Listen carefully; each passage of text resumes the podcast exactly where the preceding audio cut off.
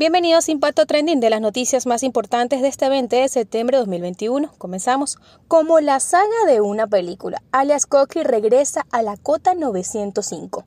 El Pollo Carvajal declaró ante la justicia española lo que dijo es secreto según su abogada. El horror se apodera de una universidad en Rusia. Estudiante abre fuego contra sus compañeros y mata a seis de ellos. Va para largo. Tribunal Supremo de España rechaza suspender entrega del pollo Carvajal a Estados Unidos. Fiesta mortal en Colombia. Disidencias de la FARC asesinan a tiros a tres hombres en el Valle del Cauca. ¿Cumplirá?